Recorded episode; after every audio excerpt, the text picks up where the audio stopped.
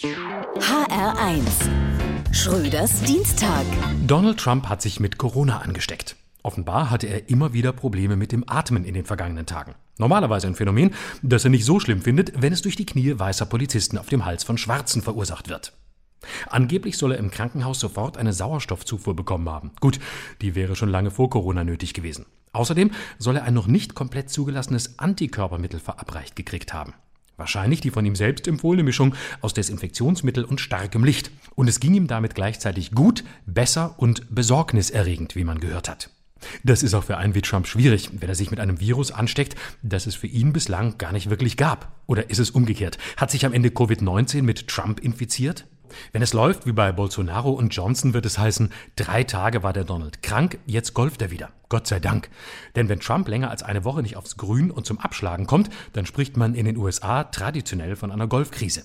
Jetzt fragen sich viele, was passiert, wenn der Präsident nicht mehr in der Lage ist, die Amtsgeschäfte auszuführen? Einfache Antworten. Naja, das gleiche wie bisher auch.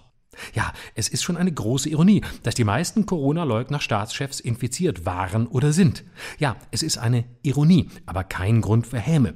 Das ist ein Unterschied, auch wenn das für viele Menschen nicht nachvollziehbar ist. Lustig machen über Trumps Erkrankung dürfen sich entsprechend nur Leute, die sonst übersagen, über wen man sich nicht lustig machen darf. Darf man sich freuen, wenn Trump Corona hat?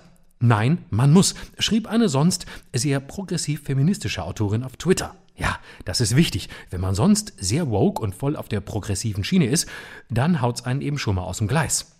Gerechtigkeit ist immer zunächst Selbstgerechtigkeit. Empfindlichkeit für sich, Häme für die anderen. Das funktioniert einfach immer wieder und ist das Geschäftsmodell der Beleidigten und hauptberuflich Diskriminierten. Und das zeigt doch nur, dass Trump ein Lehrmeister auch der Linken und Liberalen ist. Hauptsache, der erste Gedanke wird rausgetwittert.